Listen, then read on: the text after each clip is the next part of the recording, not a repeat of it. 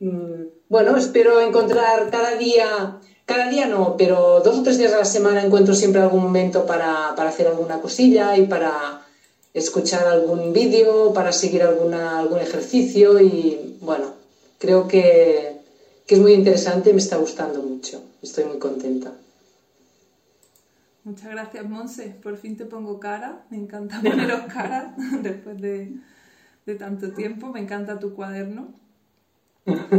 Y sí, eso que dices es algo que técnicamente no sabemos cómo hacer. O sea, lo de saber por dónde vais. Es algo que en la plataforma, pues, no damos con, con el sistema, ¿no? Dado que cada mes hay información nueva es difícil de, generar ese sistema de, de clic que yo tengo en otros cursos online que yo, que yo recibo como alumna, que se puede, ¿no? que te dicen cuando has visto el vídeo, ¿no? En el tipo de plataforma que tenemos, eh, eso no se puede hacer. Entonces, es, es, el, es la cosilla que, que, tengo ahí un poco que estoy viendo como si se puede solucionar. Eh, por eso estoy buscando alternativas para, bueno, pues daros otro tipo de, herramientas. En principio, la, para mí la más sencilla es el cuaderno, que esa es básica y como de alguna manera estamos tan dentro del online y todo es tan virtual, para mí el papel y el boli sigue siendo como mi conexión con el mundo anterior. Entonces, creo que es muy importante para el cerebro, es muy importante para incluso para el aprendizaje, el hecho de, escribir físicamente. Entonces digo, mira, a lo mejor, pues de alguna manera, el hecho de no poder hacerlo a nivel virtual, pues nos da esa posibilidad de que al final tengamos que tirar del cuaderno y quizá el cuaderno, que sea el método más antiguo, eh, pues pueda ser el, más útil. Entonces sí, eso es algo que, Incluso luego, cuando ya pasen más meses y haya más información acumulada, tendremos que ver la manera en que podáis acceder más fácil, ¿no? que no tengáis que pasar por todos los meses para llegar. Pero eso es algo que, no está tanto en mis manos. Tengo un técnico muy bueno, a Fabio, pero hay, hay límites dentro de lo que se puede y lo que no se puede hacer.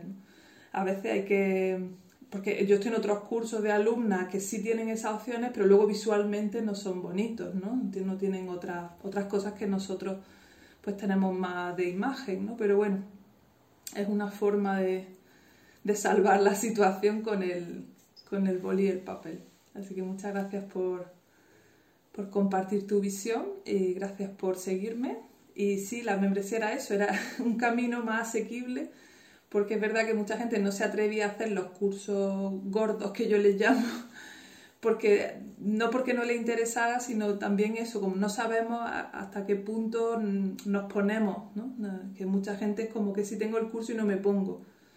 Y, la verdad que sí, que es una pena. A mí no me gusta tener alumnos que compren el curso y no lo hagan. yo siempre me planteo, ¿qué, qué está pasando? ¿no? No, no, no me gusta, prefiero que si no pueden hacerlo, pues esperen a otro momento, porque es verdad que me gusta que lo aprovechen. Para mí yo le pongo toda mi alma a, a todo lo que hago y, y, necesito ¿no? ver el efecto que eso tiene en la gente. Entonces cuando la gente, si lo compra y no lo hace, la verdad que, que, que en ese sentido tampoco yo me siento bien. Entonces la membresía era esa, esa manera de decir, bueno, pues puedes invertir poco y puedes ir viendo cómo te va y si luego más adelante te apetece hacer una, formación más, más rápida, más potente, pues también están ahí. Así que muchas gracias por, por tu experiencia. ¿Quién más quiere compartir? Te cierro el micrófono. Hola. Hola, Sara. Soy Sara y mm, vivo en Granada y ya estoy viendo que cada una de vosotras venís de una parte mm, distinta del país. No sé si habrá alguien de, México, que también dijiste que había compañeras en México, pero por ahora las que habéis hablado sois todas de, España. Había dos, creo que hay dos, compañeras en el grupo de México, pero creo que no están aquí. Bueno, pues mm, Llegué a la membresía pues bicheando en internet cuando me quedé sin Beatriz, como ha contado antes Marilu, y en el grupo de Beatriz hablaron de un chico que hacía meditaciones a través de Instagram. En Instagram fue, entré y lo puse y lo encontré pero a mí no me llegaba. Esto de cada maestra es diferente y este chico a mí no me, personalmente no me llegaba. Y seguí buscando y mira por dónde Instagram me, me trajo a ti. O sea que no es que yo buscara fan y contemplo, no, es que de pronto metí el nombre de aquel chico y aquel chico, por lo visto Instagram sabe que estoy interesada en el tema y fue cuando apareciste. Y ya hicimos el, los tres días aquellos, nos gustó y Marilu, mi amiga Marilu que está aquí, mm, pues también se animó y estamos las dos súper encantadas. Eso fue como llegué. Luego, en cuanto a la, a la sala, a mí la que más me gusta es la de la conciencia y la de la meditación. Son las que yo más disfruto. Y os lo cuento por si os sirve. Yo aprovecho los paseos, paseo todos los días, media hora, tres cuartos, 20 minutos, lo que sea, y me cojo mis auriculares y me voy a pasear y te voy escuchando. Y así me resulta muy fácil mm, todos los días en ese tiempo en que paseo poder estar haciendo. Lo que no puedo hacer son los ejercicios, esos que nos dicen que nos tumbemos, nos relajemos, eso no. Pero mm, escucharte por lo menos las conferencias, los vídeos, sí. Y los disfruto muchísimo porque paseo normalmente en sitios mm, naturales y es muy agradable. Y luego, en cuanto a los ejercicios, muchas veces yo pienso que no hace falta entender tanto lo que nos explica como sentirlo. Y es verdad que nos hace sentir que a veces me da hasta miedo. Ya te conté una primera, una primera experiencia que tuve en uno de los ejercicios que me fue muy mal. Me entró un miedo de, ver dónde me estaba metiendo y, y volví rápidamente porque aquello yo no lo quería sentir. Pero hay cosas muy bonitas mm, porque mm, por ejemplo, cuando nos habla mm, de que vayamos a recuerdos de, de de la infancia, eso yo quiero que tú me lo cuentes, porque hay recuerdos repetitivos que vuelven una y otra vez. Digo, bueno, pues si ya esto ya me lo he mirado, ¿para qué tengo que estar otra vez, que vuelva una y otra vez? Yo sí digo, si eso yo ya lo sé, porque ese recuerdo ya lo he, ya soy consciente de que lo tengo, pero vuelve, no sé por qué. Y una cosa muy bonita que me ha sucedido es que yo mm, me gusta mucho de las caricias, mucho el, beso, el besar los labios, ¿no? Y en una de las meditaciones me di cuenta que era porque yo mamaba del pecho de mi madre y eso me resultaba placentero. Y, me emociona. Y ya está, esa era la única cosa que quería compartir. Y ya me irás conociendo porque soy una llorona de mucho cuidado. Así que eso me lo perdonáis, porfa. ¿Vale? Nada que perdonar, Sara. Es maravilloso que llores. Y de hecho yo busco que, que, que saquéis emociones siempre, ¿no? Yo, para mí eso siempre es buenísima señal. Y, y, siempre digo, jamás a mí me pidáis disculpas por emocionaros porque es parte de lo que queremos conseguir. Así que es maravilloso que estés tan abierta y que te permita sentir y además te permita expresarlo y compartirlo con nosotras, porque también nos emociona a nosotras. Así que muchas gracias. Eh, gracias por el tip de, escucharlo en otros momentos. Sabéis que se puede también desde el móvil, se puede acceder a la plataforma. Si os da algún problema, hacerlo a través del correo, ¿no? digamos, del primer correo que recibiste y la primera... A veces necesitas reconocer como el correo electrónico si hay algún problemilla y si alguien tiene algún problema al, pasarlo a otro dispositivo, que, me avise y lo solucionamos, porque está hecho también eso. Lo que sí es verdad que siempre necesitáis conexión, no, no, son descargables los materiales porque es parte de la protección del material, pero sí que para que podáis hacerlo en, en cualquier situación. Y efectivamente los vídeos, toda esa información se puede escuchar mientras uno está haciendo otras cosas. Pero es verdad que para los ejercicios de indagación hace falta una concentración y por eso os pido que os tumbéis o que os pongáis en postura de meditación porque si no el subconsciente se está haciendo otras cosas el subconsciente no funciona está ahí atento no estás conduciendo no, no van a venir ese tipo de imágenes entonces esas técnicas donde yo llevo a recuerdos son técnicas que yo utilizo en las terapias entonces claro cuando estoy cuerpo a cuerpo con la persona, pues puedo ir más fina, ¿no? Puedo hilar mucho más fino en vuestros recuerdos, puedo ir buscando cosas, ¿no? Podemos encontrar información, pero cuando lo hago así más genérico para que os sirva a todas, pues voy buscando cosas más generales. Pero como veis, cuando, cuando trabajáis esos ejercicios, es lo que vuestro subconsciente quiere traer. Yo intento no inducir con mis palabras un tipo de recuerdo concreto, sino permitir que sea vuestra mente, vuestro, la información que hay dentro de vosotros la que aflore. Entonces, si hay recuerdos que afloran más habitualmente es porque hay conexión emocional con esos recuerdos bien porque hay cosas pendientes o bien porque no han dejado una huella muy grande. Entonces, es, interesante ver qué recuerdos son esos, qué emociones nos mueven, si es algo traumático, es algo doloroso o es algo placentero. Entonces, todo eso es información. Por eso, para mí esas técnicas son alucinantes porque en realidad es como el subconsciente de la persona abriéndose no hay nada que pongamos desde fuera, sino que es lo que vosotras queréis mostrar. Y depende en qué momento haga esos ejercicios, te pueden venir cosas diferentes. Entonces es muy bonito que no filtréis la información, que la primera imagen que te venga, esa es la importante. Y trabajar con ese recuerdo. Entonces es significativo. Si te vienen un tipo de recuerdos más que otro, es significativo. Y ahí hay que preguntarse por qué, qué hace, qué hace que esto sea para mí tan importante, qué es lo que hace que esto me haya dejado a mí tanta huella. Porque en ese sentido ahí hay una, una marca más profunda y normalmente es emocional. Entonces, preguntarnos qué emociones son esas y si son emociones que a lo mejor no hemos digerido, muchas veces nos quedamos anclados en una especie de trauma porque en su momento no liberamos las emociones. Entonces se nos quedan ahí como enquistadas y ahora yo voy al pasado y la emoción está ahí. Entonces yo creo que eso es lo que te pasó en aquel, eh, con la música de Victoria, en aquella meditación, que tú me lo contabas como algo terrible, pero yo te dije, es maravilloso que te salga. Porque quiere decir que estabas tan abierta y tan receptiva que te permitiste conectar con un miedo que tenías ahí.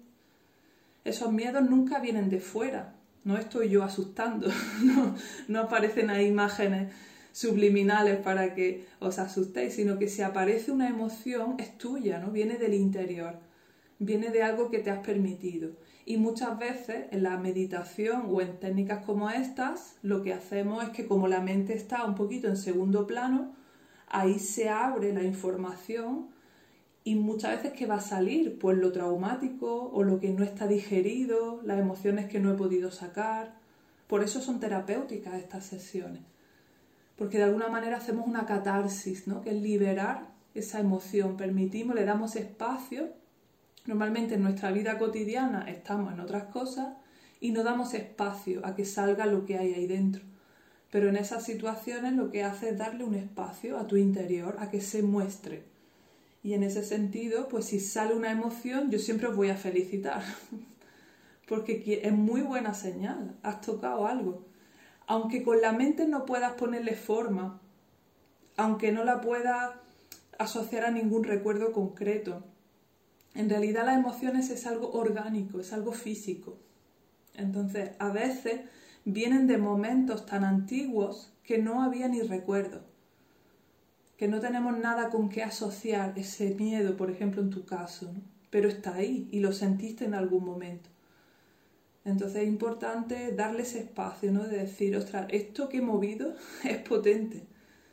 Y está muy bien que lo hayas movido. No, no significa que lo hemos hecho mal. No significa que mm, está pasando algo raro, sino que justo hemos tocado entonces, aunque muchas de las técnicas que, vais a ver parezcan sencillas, en el fondo quieren tocar y quieren remover alguna cosita.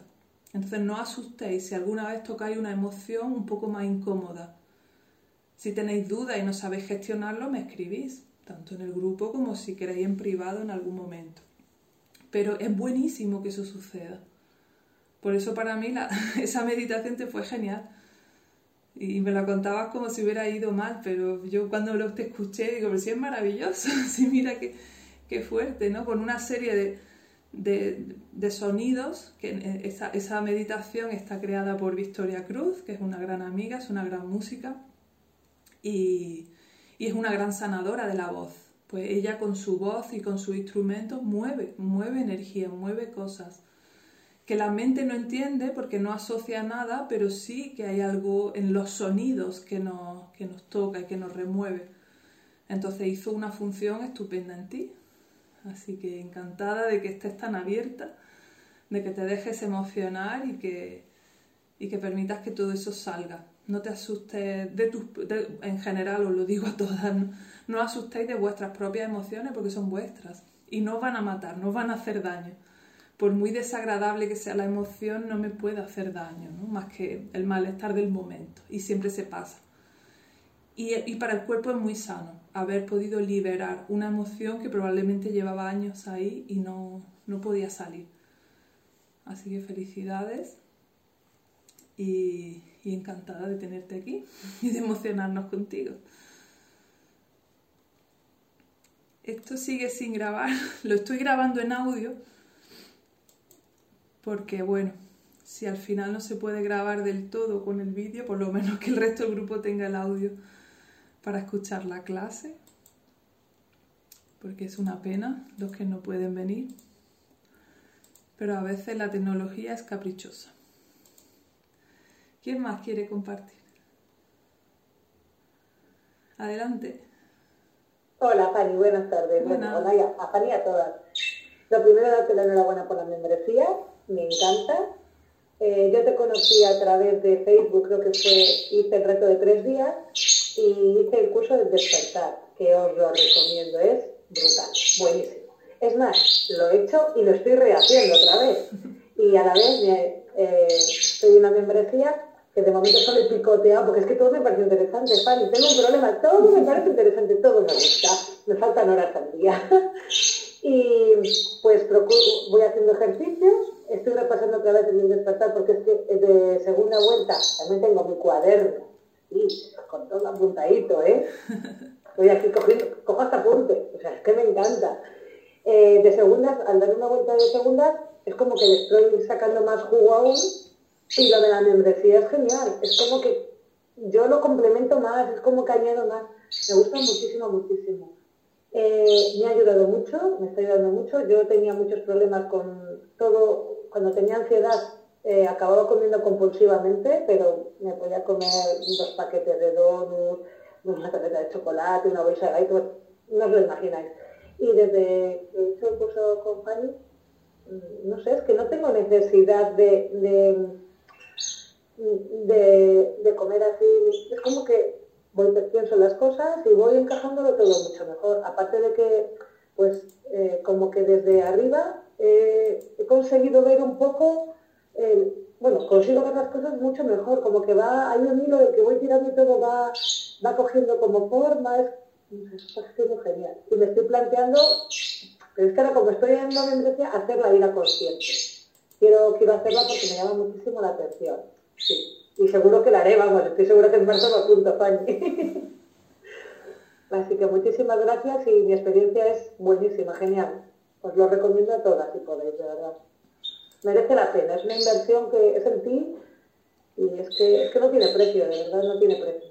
Eh, lo bien que te sientes, lo, al final, como dice Fanny, te ocupas de tus cosas, tú, de tus cosas y los demás que se ocupen de las suyas. Es genial, fantástico. Muchísimas gracias. Muchas gracias a ti, Susana. Se oye el pajarito de fondo, ¿no? Sí, unos agapornis que tengo ahí de mis niños. Qué bonito. Muchísimas gracias por tus palabras. A ti. Me alegra mucho que, que, hayas aprovechado también el despertar. Porque vale, yo siempre digo lo mismo, la información que hay es potente, pero si no la asimiláis y no la trabajáis y no os ponéis con ella, obviamente no hay transformación. ¿no? En tu caso, pues, pues has sido muy disciplinada, te has puesto, lo, lo has aprovechado tanto que le estás dando una segunda vuelta, has venido a todas las clases grupales. Entonces eso hace mucho, esa parte, ese es vuestro porcentaje, es la información es una parte, lo que yo pongo es una parte, pero sin vuestra parte, sin esa asimilación y sin esa capacidad de, estar abierto y de, integrar la información no funcionaría. Así que yo por eso disfruto mucho con alumnas como Susana, porque me hace mucha ilusión ver que, cuando alguien se lo toma en serio y, y realmente hace los ejercicios y pues, pues funciona, ¿no? Quiero aprovechar, perdona Fanny, quiero aprovechar para agradecerte que siempre que he tenido alguna duda, que cualquier cosa, siempre has estado ahí, siempre, siempre, de verdad, es maravillosa, genial. Una duda, un siempre te he consultado y siempre has estado ahí, así que te lo agradezco infinito, de verdad. bueno, de hecho, una de las meditaciones, eh, la de la coherencia cardíaca, tienes que pensar en, en alguien que, algo que te produzca ternura y algo que te produzca agradecimiento. Pues creerme que yo pienso en Fanny también a veces. Es una de las personas que también pienso en ella. O sea, de verdad, os lo digo así, no te interrumpo más. Gracias. Gracias. No, no me interrumpe, ya ves. Sí, yo, vivo de esto. Realmente vuestras palabras dan sentido a lo que hago, ¿no? Porque a veces, más ahora que mi trabajo es más solitario, porque el grabar vídeo es solitario. A mí me gustan más las clases porque o, escucho o. Pero cuando tengo que grabar es muy solitario y me, y me falta un poco vuestro... Entonces, bueno, pues vuestras palabras me, me ayudan mucho porque muchas veces, pues, pues como todos, pues tengo dudas, ¿no? De, esto que hago servirá, ¿no? O a veces me entra la crisis existencial, ¿no? De decir, si hay mucha gente haciendo lo mismo que yo, ¿para qué, no?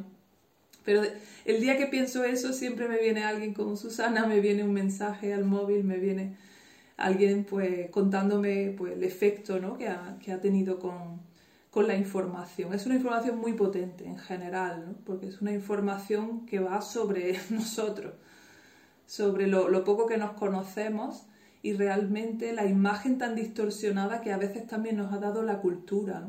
Yo he sufrido mucho, yo también he tenido, como Susana, pues, cuestiones con la comida, ¿no? Fue de, forma de derivar la, la, ira, de forma de derivar la falta de control hacia lo compulsivo, ¿no? Estuve toda la adolescencia, desde los 14 más o menos hasta los 20 y pocos, pues en un sufrimiento brutal, ¿no? Una depresión muy grande, con ese trastorno que no podía yo lo veía, era consciente, pero no podía pararlo, ¿no?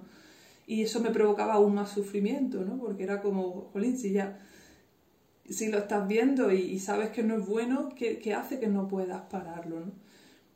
Y, gran parte de ese trastorno venía del desconocimiento de la naturaleza humana, ¿no? Y de ver que, que no nos han enseñado a gestionar las emociones, que no nos han enseñado cosas básicas, que para mí son del mamífero que somos tenemos una cultura muy dañina donde el mamífero se, pasa a un segundo plano. Y yo que me he dedicado mucho siempre como a lo espiritual, que me ha llamado mucho la atención, he, buscado vías espirituales que, que, me han hecho daño, porque eran vías espirituales muy desconectadas del humano, ¿no? del, del animal, de, la emoción, de, de lo femenino, del útero, de todo eso.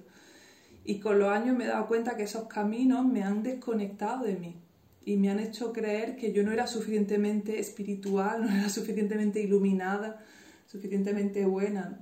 Y cuando te conectas de verdad con el animal, ¿no? cuando empiezas a entender los instintos, empiezas a entender cómo funciona el cuerpo, cómo funcionan las emociones, cómo funciona la mente, dices, pero si somos maravillosos, si como humanos somos, somos increíbles, pero no nos han hecho darnos cuenta de esto. Nos han hecho creer que las emociones son malas, que los instintos son malos, que el cuerpo, toda la vida luchando contra el cuerpo, no rechazándolo porque no es lo suficientemente atractivo, ¿no?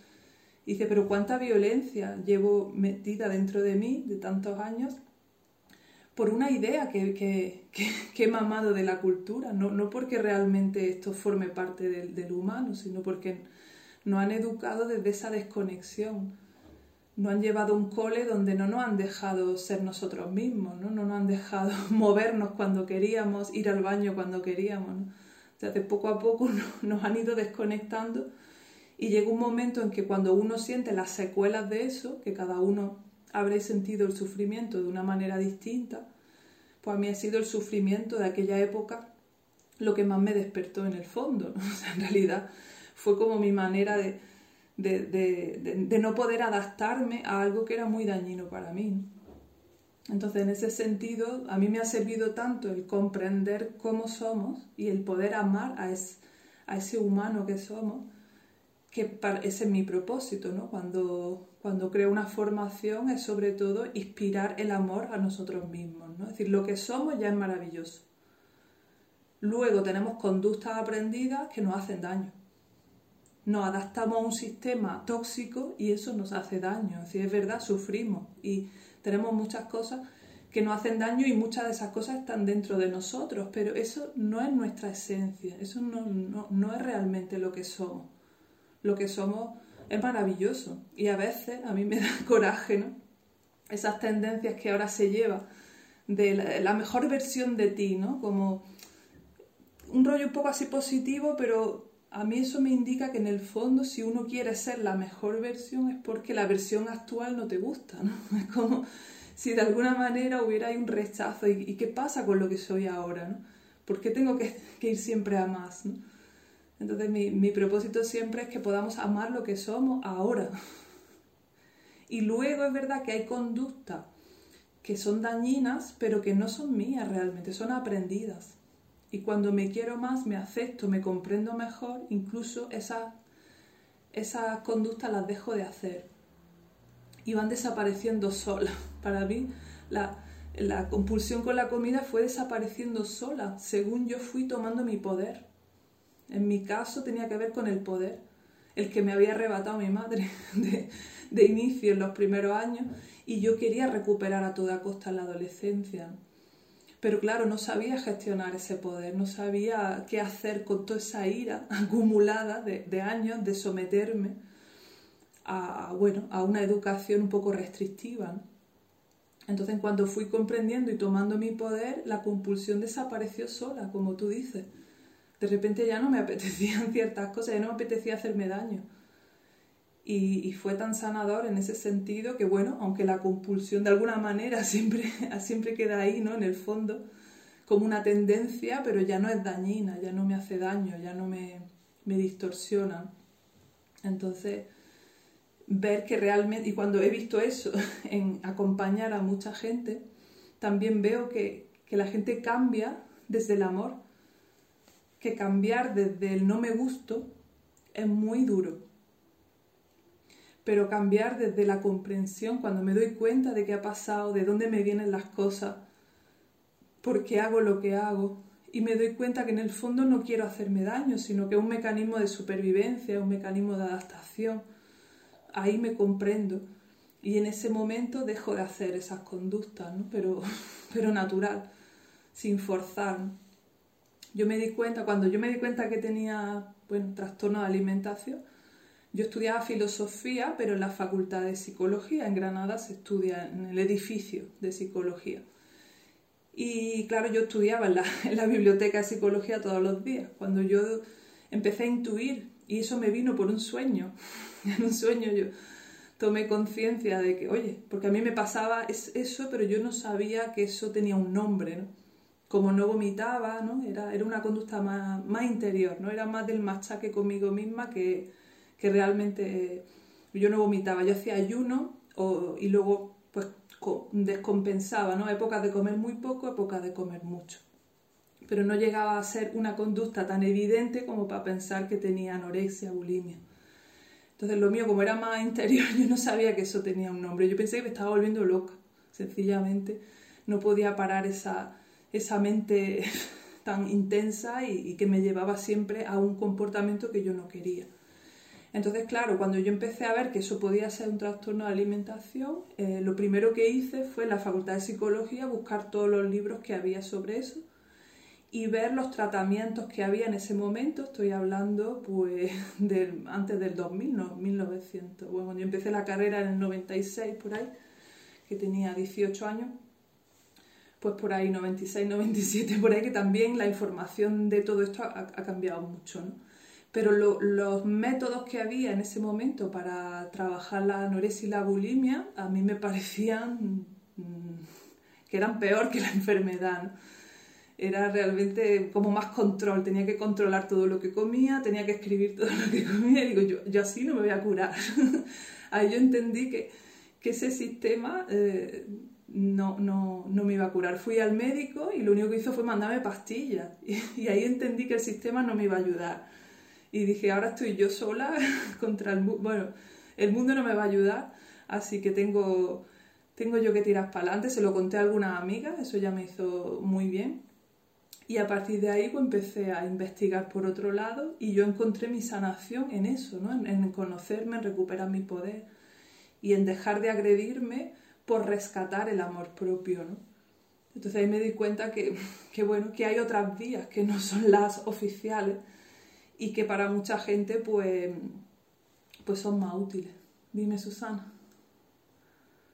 A mí me ha pasado eso, pero al revés. Bueno, a ver, yo he visitado a dos psicólogos, dos psicólogas, y lo que dices tú, hay que apuntar lo que comes, hay que no sé qué, pero yo veía pastillas y yo veía que no, que tomar pastillas, yo seguía haciendo lo mismo. Era como que, y es una compulsión, pues eso desde dentro, yo no he vomitado, no...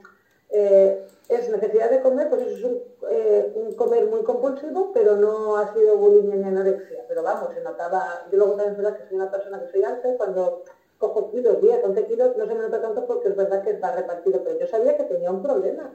Es más, yo fui la que, de mi propio pie, fui a la psicóloga y se lo comentaba, y bueno, pues pastillas ansiolíticos, y dije, que esto no me hace. Hasta que por eso empecé a buscar y pues intentaba hacer, bueno, he hecho acupuntura, eh, de todo, pero yo veía que no acababa de, que me faltaba algo.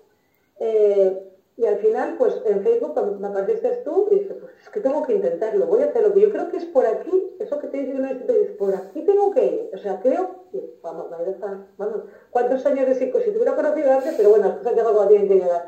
¿Cuántas pastillas de psicólogo me había quitado, Fanny? Y es que se veía decía, joder, yo le he puesto al psicólogo, es que yo veo lo que me dices y lo veo, pero es que no, no me funciona lo que me dice, no, no, no, no es ahí. O sea, hay algo dentro que no sé cómo gestionarlo es eso. Y es donde me viene a mí el mal. Y ahora, pues, con años luz. Claro, es que hay aspectos, yo con todo mi respeto a la psicología, que es súper útil para un millón de cosas, y tengo grandes amigas, alumnas, psicólogas maravillosas que hacen un trabajo magnífico, pero en mi opinión hay cosas que no están dentro de la psicología. Hay, hay cosas que se le escapan a la psicología, bien por las líneas, porque la de psicología pues tiende a ser muy conductista, ¿no? Y tiende a, seguir como unas líneas que, que a veces son como muy, que vienen del sistema, ¿no? De la doctrina del sistema. Es como que de alguna manera buscan que te adapte al sistema, ¿no? Entonces yo como vengo de la filosofía que, que cuestiona el sistema, ¿no? Y que, y que he estudiado filósofos que han visto, ¿no? Como Foucault, ¿no? Han visto la, pues bueno, la enfermedad que generan los humanos cuando vivimos en un sistema político, cultural dañino, ¿no? Entonces, quizá yo ahí en ese sentido he buscado por otros lados porque entendía que, que, bueno, que la psicología es maravillosa para algunas cosas, pero hay otras que se le escapan.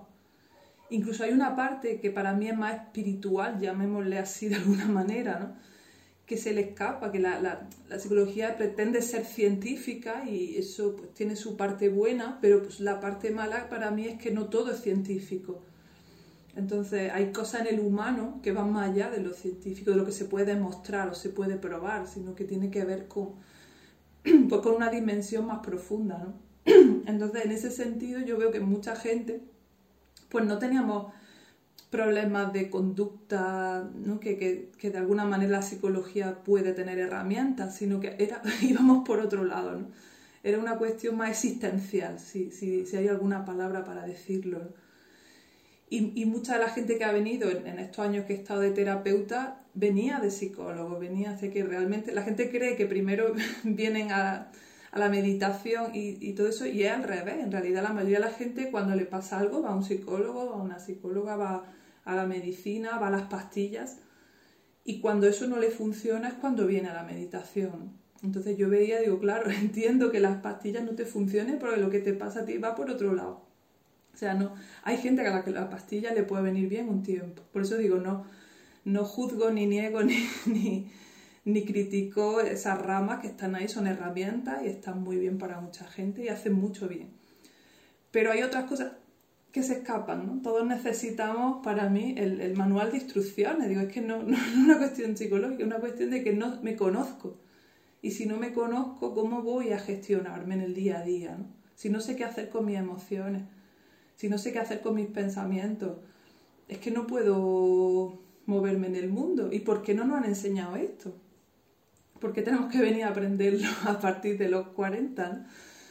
Porque porque vivimos en un sistema que, que, le conviene que no sepamos todo esto. ¿no? Entonces, ahí es cuando ves que, que hay muchos factores y, no todos son nuestros, no es que estemos enfermos todos, sino en mi opinión gran parte de nuestro sufrimiento viene de adaptarnos a una sociedad compleja, una sociedad que no respeta nuestros tiempos, nuestro organismo, ¿no? que trabajamos demasiado, que nos movemos poco, que nos abrazamos poco y ahora más, ¿no? en estos dos últimos años, todo eso se ha aumentado. Entonces todo eso tiene consecuencias y es verdad que en estos dos últimos años los trastornos interiores han aumentado mogollón y es como decir todo lo que ha pasado justo lo que ha hecho es potenciar aún más lo que ya nos hacía daño el sistema, que era el, ver, el, perder la tribu, ¿no? perder el contacto físico, perder el contacto con la gente, ¿no? el, estar encerrados en una casa, que es algo antinatural. Y justo eso ha potenciado muchísimo pues, pues cómo estaba la gente, porque antes, bueno, pues había como un poquito más de, de apertura y, menos presión, pero en los últimos dos años ha habido una presión tan fuerte que la mayoría de la gente ha generado alguna secuela. Entonces, gran parte de nuestro sufrimiento viene de intentar adaptarnos a una sociedad enferma. Y cuando uno se da cuenta de eso, dice, ostras, no soy yo. No es que yo sea errónea, no es que a mí me esté pasando algo malo. Yo enfermo porque me estoy intentando adaptar a algo que no me va bien me estoy como queriendo meter en un cajón donde no quepo. Y claro, al meterme en un cajón donde no quepo, pues me hago daño. Pero no soy yo. Y eso para mí es muy liberador, darnos cuenta de que no es nuestra culpa, que venimos muy programados y que llevamos un estilo de vida que se, que se desconectan. Por eso la, la sala del cuerpo está muy pensada para que volvamos a conectar con el cuerpo, para darle para despertar sobre todo el instinto, porque ahora hay mucha información, ¿no? ¿Qué comemos?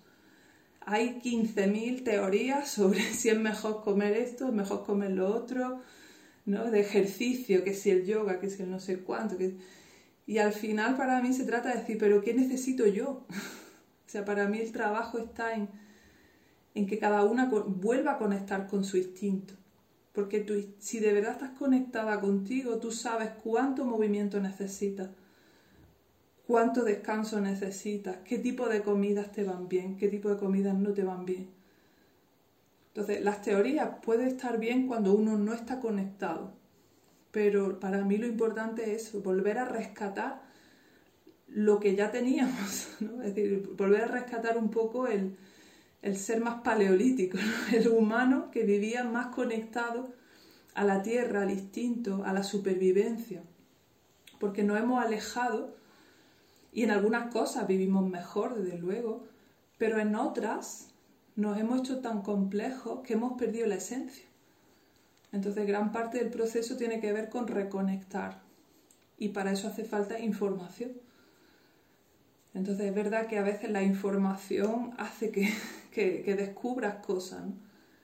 Y para mí los sanadores darme cuenta de que, de que no es culpa nuestra, no estamos mal hechos, somos maravillosos.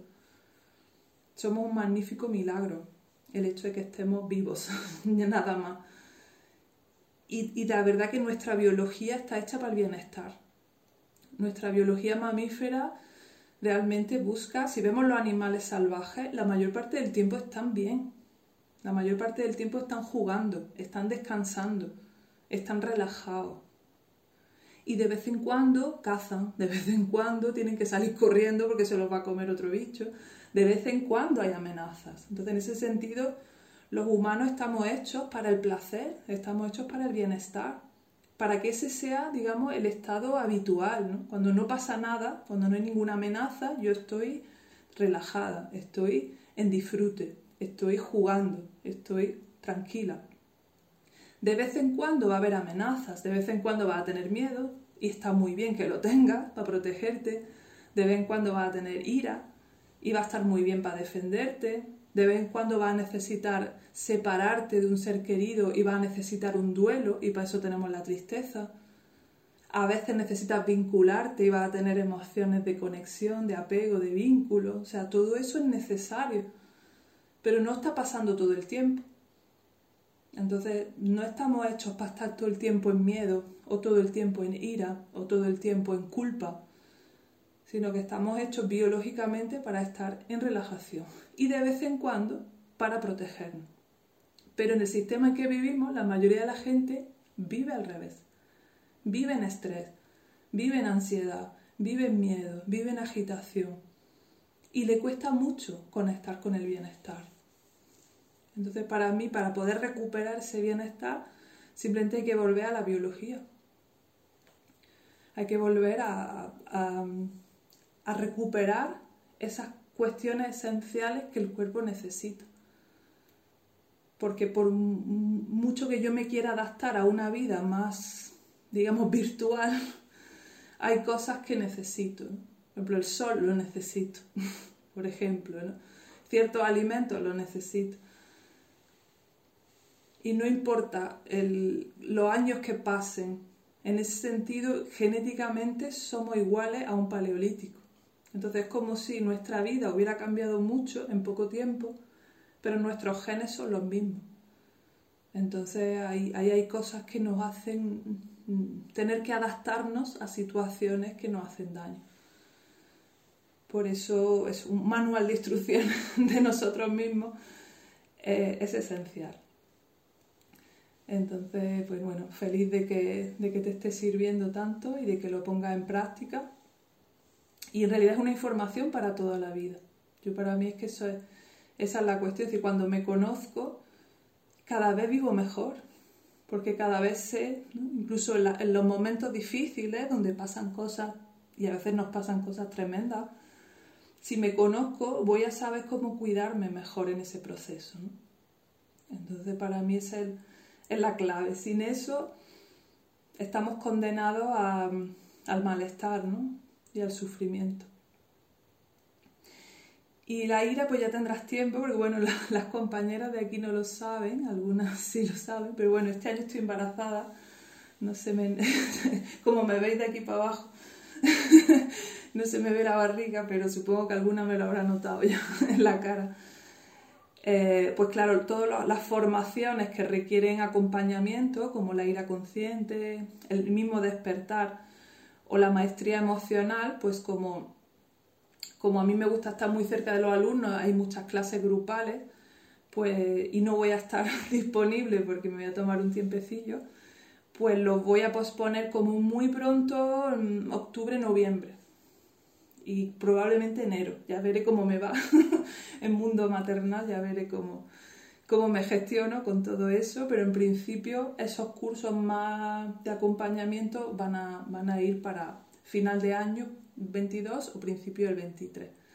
Y la membresía pues sí me permite pues grabar toda la información antes para que los meses que estoy de baja pues la membresía siga, siga funcionando. Entonces, bueno, pues esas formaciones más profundas están ahí y volverán pero ahora mismo eh, no puedo acompañar tan cerca, ¿no? Entonces por eso también os ponía el grupo de WhatsApp este, en la membresía, pues os voy a acompañar más cerquita hasta abril, que en teoría doy a luz. Y, bueno, luego si os surge una duda, lo que sea, pues yo, como dice Susana, yo estoy por ahí. yo estoy por ahí porque esta es mi vocación, es mi propósito en la vida, me gusta realmente acompañaros. Me, me, gusta mucho tener vuestro feedback, entonces si, si, me necesitáis o tenéis dudas, preguntas, un WhatsApp, no sé, el WhatsApp lo voy a tener conectado. Es verdad, voy a estar en otra cosa, mi mente va a estar un poquillo desconectada, pero oye, que, que estoy por ahí y que cualquier cosa que os vaya surgiendo, que vayáis viendo y que tengáis algún malestar, algo que no entendéis. La membresía está hecha para ser lo suficientemente suave como para no provocar grandes crisis, pero para ir, para ir profundizando. Igualmente, si en algún momento os conecta con algo que, no, que os incomoda, que no sabéis muy bien cómo gestionar, pues echarme el teléfono, sino por el, por el grupo, por el foro o por el WhatsApp. ¿vale? Porque es verdad que movemos cosas. Yo soy consciente de que cuando hago estas cosas, muevo, se mueven. Eh, y es verdad que si no tenéis a alguien a quien preguntarle, pues podéis sentir un poquito perdidos. Entonces, no, aunque la membresía en teoría no tiene acompañamiento muy individualizado, porque está hecho como para ser algo más genérico, pero bueno, que yo estoy ahí para lo que, para lo que queráis. Pues no me ha dejado grabar esto. Lo estoy grabando en audio. Espero que les sirva a los compañeros. Me da mucha pena por los que no pueden venir, pero es verdad, estas cosas pasan muy poco, pero pasan. En el despertar un día se me olvidó grabar, es verdad, pero, pero que no funcione Jitsi es rarísimo. La verdad, debe haber tanta gente conectada que no me permite. Pues alguna cosilla más, todas habéis hablado, ¿verdad? Todas habéis presentado, sí. ¿Alguna pregunta, cuestión? Para ya cerrar los 10 minutillos, Sara. Sí, mira, en el foro te, comenté una cosilla que a lo mejor tú más adelante en la membresía lo, va, lo, va, lo vamos a trabajar, que es el tema de, que soy incapaz de tirar mm, los chismes de casa tengo los armarios atarragados, tengo las figuritas rotas, mm, platos del año catapum y no soy capaz de tirar esas cosas. Entonces el tema de, yo quiero hacer el vacío de sobre todo de cosas materiales, porque si son cosas materiales y no puedo hacer el vacío, imagínate tú las emocionales o las de con referencia a las, a las personas, ¿no? Entonces es simplemente, no sé si hay alguna técnica para poder aprender a tirar lo que yo busco en internet a mí no, me ha gustado lo que he encontrado, no me, no me ha servido, más que no me ha gustado, no me ha servido. Entonces, si eso tiene algo que ver, un tema afectivo, un tema personal, un trauma mío de la infancia, o yo no sé, o, o eso es fácil de trabajar y poder desapegarme de las cosas materiales que me sirven. Gracias. ¿Qué emoción te produce cuando vas a tirar algo? Pues que lo voy a necesitar en un futuro ¿Y eso es verdad? No, porque luego cuando en un futuro necesito algo, no lo encuentro y al final pues tengo que comprarlo de nuevo. ¿Es verdad? Entonces, ahí, es donde tenemos que ver, decir, cuál es... Normalmente sí, hay un vínculo emocional. ¿Me oye? Sí. Suele, suele haber un, un vínculo emocional con los objetos. Es como decirlo, en teoría la relación con los objetos y la relación con las personas, en teoría debería ser distinta. La de los objetos tiene que ver con el uso. Quiero algo porque me sirve, ¿no? El ratón este yo no lo amo porque es maravilloso, sino, bueno, yo lo amo un poco, pero en realidad su función es la de la, la que tiene, entonces amarlo por, por la función que tiene, pero cuando deja de tener una función ya no lo necesito las personas las amamos aunque no nos sirvan. Porque en teoría otro tipo de vínculo, ¿no? no las personas no están hechas aquí para hacernos el favor, sino pues simplemente nos vinculamos con las personas, las amamos por lo que son. Incluso hemos, podemos amar a personas que, que nos hacen daño incluso, o sea que imagínate si, si la capacidad de vincular del ser humano es potente. Entonces, en teoría hay como un traslado ¿no? de, la relación que tengo con las personas o que es sana tener entre personas, que vincularme independientemente del uso que yo le dé, eso lo traslado al objeto. Entonces, como si el objeto yo me, vinculara con el objeto más allá del uso. Por eso, aunque no me sirva, aunque no lo pueda usar, soy incapaz de desprenderme de él. Como sería incapaz de desprenderme de una persona, solo porque mm, no, me sirve, ¿no? Me explico con esto, con esta idea. Es como si proyectara la, la vinculación humana a los objetos. Entonces ahí sí puede ser una especie de proyección dada ciertas carencias infantiles. Desde niños podemos haber proyectado eso en un objeto, que es lo típico del, del objeto que tienen los niños pequeños. ¿no? Yo tenía un osito de peluche y es cuando el niño no puede tener todo el afecto que necesita, acaba proyectando eso en un objeto, que puede ser un osito, un muñeco, una almohada, y de alguna manera ese objeto se vuelve mm, emocional. Entonces los que hemos hecho ese tipo de cosas hemos tenido que trasladar nuestra, nuestra carencia de afecto a la relación con los objetos, no porque era lo que teníamos a mano. Quiero un abrazo, pero no hay nadie quien abrazar, así que abrazo yo a la almohada y en ese sentido me vinculo a la almohada. Entonces, el origen de eso pudiera estar en tu primera infancia, en no haber tenido el contacto físico suficiente y que tuviera esos objetos de transición, ¿no? esos objetos en los que tú podías de alguna manera expresar esa necesidad. Y ahora eso se ha quedado ahí y de alguna manera me conecto con los objetos de forma más emocional de lo que corresponde. ¿Te cuadra esto que te digo?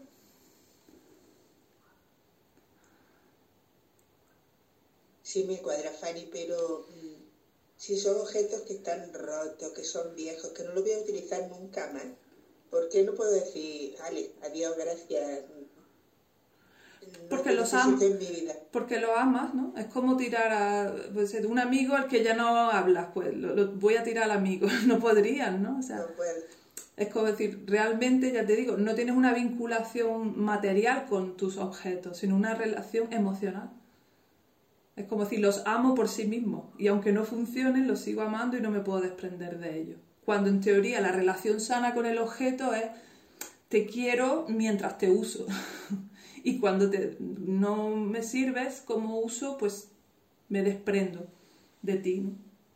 Si los objetos están para usarlos y las personas para amarlas, ¿no? Sería algo así un poco la, la idea. Entonces hay gente que hace lo contrario con las personas. Hay gente que, que utiliza las relaciones como uso. Seguro que conocéis a alguien que usa a las personas con las que se vincula y cuando ya no le sirven las desecha. Esto mucha gente y ahora está muy, es mucho más común, ¿no? Desechamos las relaciones cuando ya no me sirven. Entonces, hay gente que tiene lo contrario, lo cual es más dañino, ¿no? Entonces, bueno, lo de tu caso, pues no es del todo dañino, porque bueno, al fin y al cabo son objetos, pero es verdad que, que puede llenar tu casa de cosas y eso te puede hacer sufrir. Entonces, yo, yo haría una lista primero con lo que estoy dispuesta a mí mi madre me hacía un juego, yo tengo un poco de eso, porque yo tenía esa vinculación con mis objetos, tal.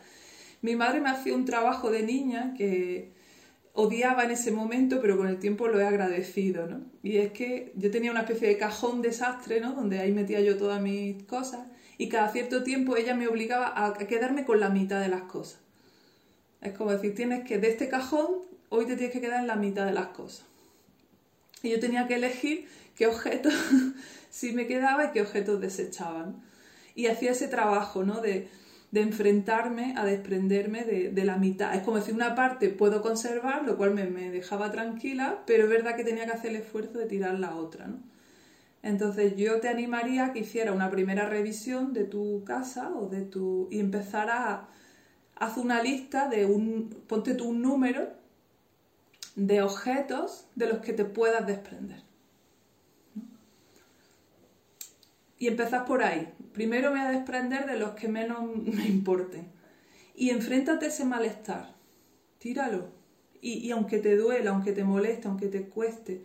Y si no puedes tú sola, pide ayuda. Que alguien también te, te asista en el proceso, ¿no? Es decir, vale, tengo que tirar 10 objetos, ¿no? Te digo 10 como puedes decir 3 o, o 100 pero que el número te lo pongas tú. Voy a tirar 10 de todo, de esta habitación o de este sitio voy a tirar 10. Y haga ese ejercicio, ¿no? De, elegir esos 10 que, que, van a ser los que menos te importen y observarte en el proceso. Observa las emociones que te vienen. Tanto las que sientes por los objetos que no quieres tirar, como las que sientes por los objetos que venga, este a lo mejor sí. Cómo te sientes cuando estás tirando la basura. Cómo te sientes, es decir, haz una prueba de esta y anota todo. Y en otra clase me cuenta.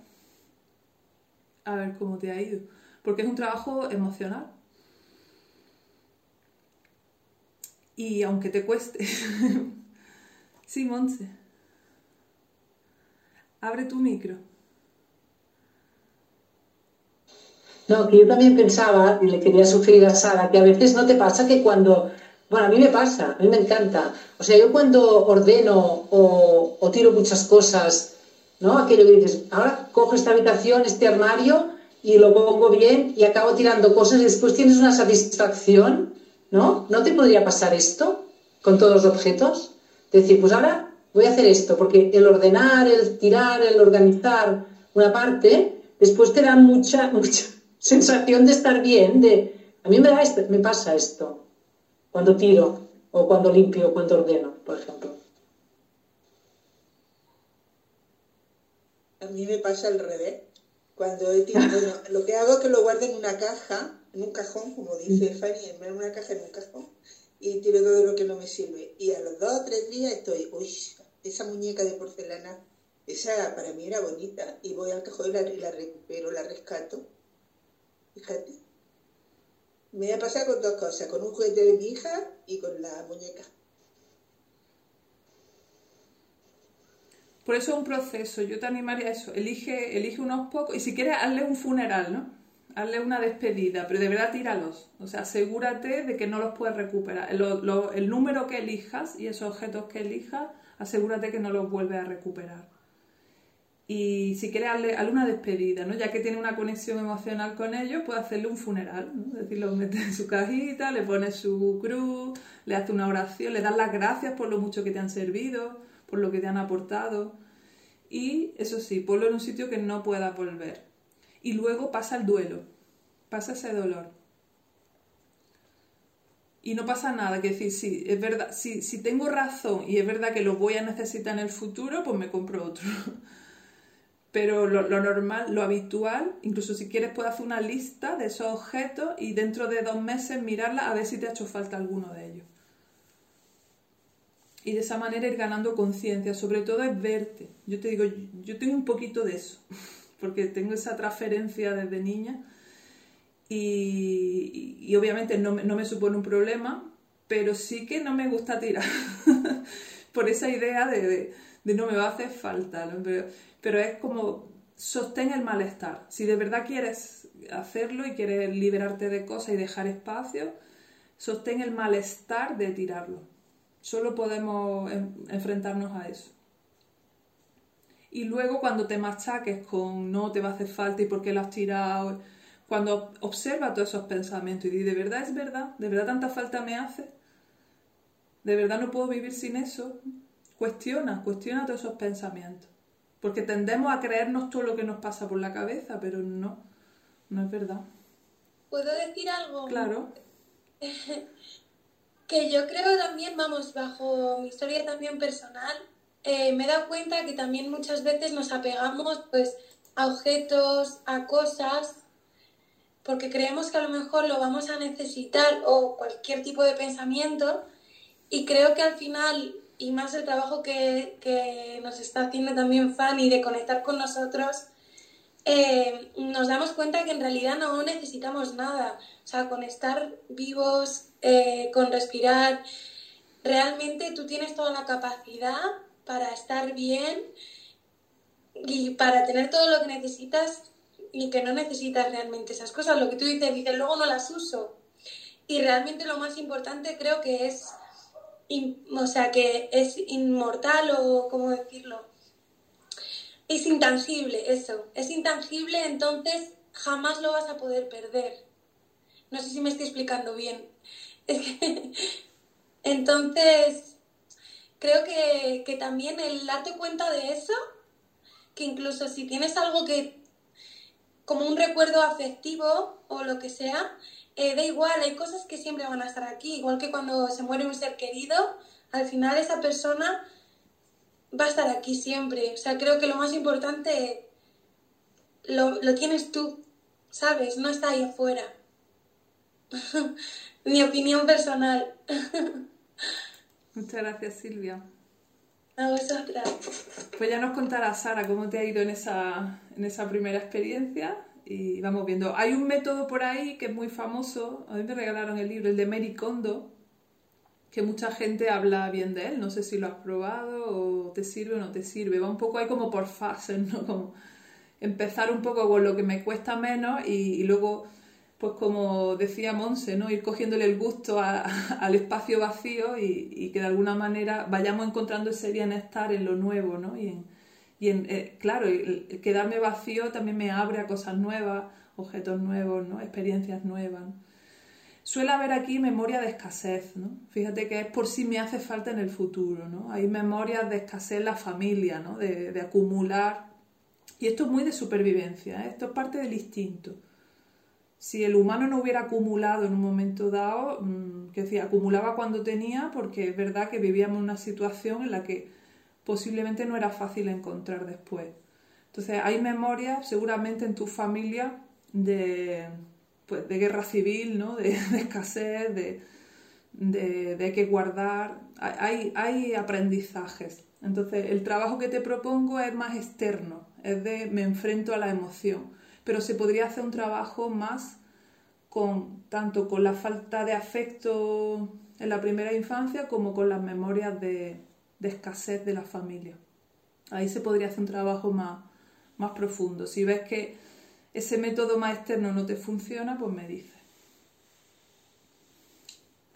¿Alguna cosilla más? Pues nada, muchas gracias a todas por asistir a esta primera sesión de la membresía. Eh, espero que la grabación de audio sea suficiente para vuestros compañeros. Si no, pues ya os compensaré porque esto es un problema técnico y es mi asunto. Así que si veo que no funciona, eh, pues compensaré en breve. Así que muchas gracias por, vuestra confianza en, la membresía, por estar aquí. Cualquier cosa, duda, historia, ya sabéis, al grupo de WhatsApp y seguimos trabajando. Un fuerte abrazo. Gracias a todas y felicidades, Fanny, por, por el embarazo. Muchas gracias. Encantada. Adiós. Un besito. Hasta luego. Buenas noches.